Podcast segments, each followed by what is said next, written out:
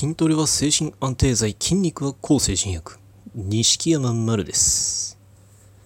今回は、うつ病になるのはおかしいなんて人はいないというお話です。なんであなたがうつ病になるの？とか、なんでそれでうつ病になるの？とか、なんか、こういう環境が辛いとか、ゆなんかこうこうこういうので嫌な思いをしてるとか言ってるけど、それただの自慢じゃない？みたいなことを言われたっていう人いらっしゃるんじゃないのかなって思うんですがどうでしょ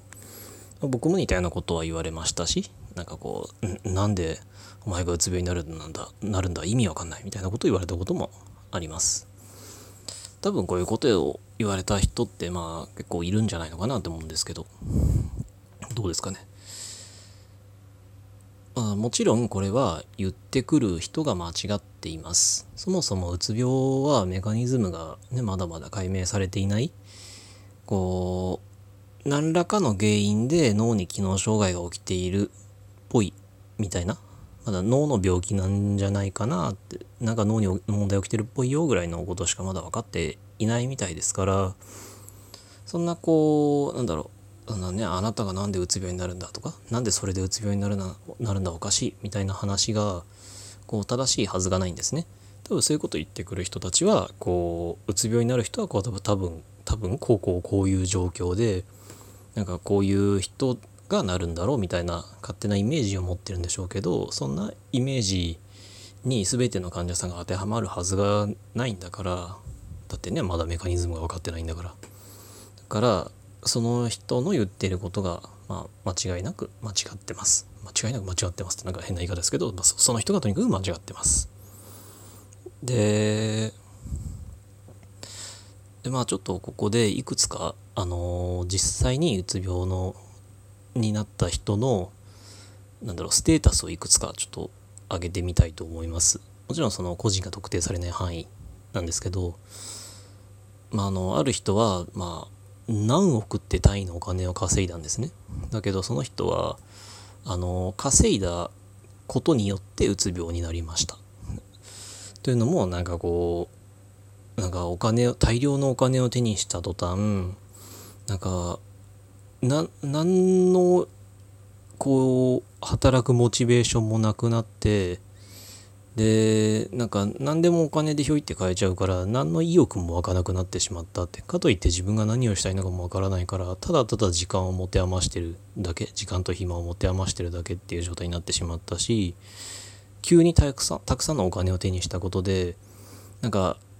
周りがあのー全部お金目当てで近寄ってきてるような人間に見えてしまって人間不信になっちゃって誰とも会えなくなっちゃってひどいうつ病になってしまったってていう人がいたみたいです。で他にもあのものすごいこうなんだろうグラビアアイドルのようなスタイルをしている人でまあねあの学生時代からこうまあなんだろうすごい、まあ、巨巨乳だったらしいんですね。だけどそれがためにあのまあ、男子から嫌なねなんかこういやらしい目で見られたり、まあ、痴漢に会う機会が多かったり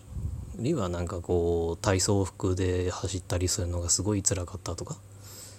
でなんか着たい服が着られないしその、まあ、ににはこう胸が目立ってしまうからあんまりこうデザインが自分好みな形になってくれなくって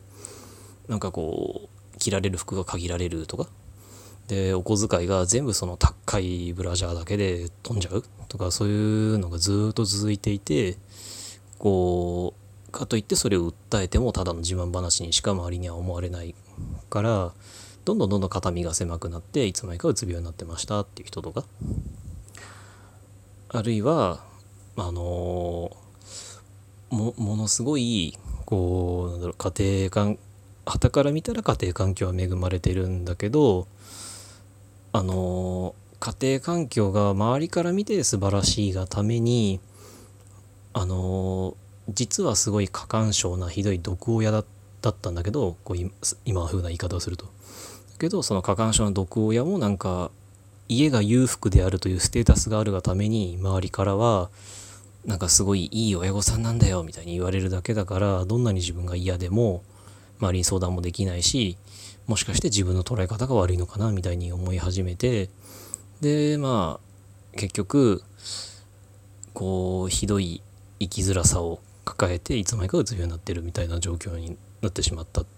らしいんですね。でまあこの人たちはいずれも多分そのなんだろ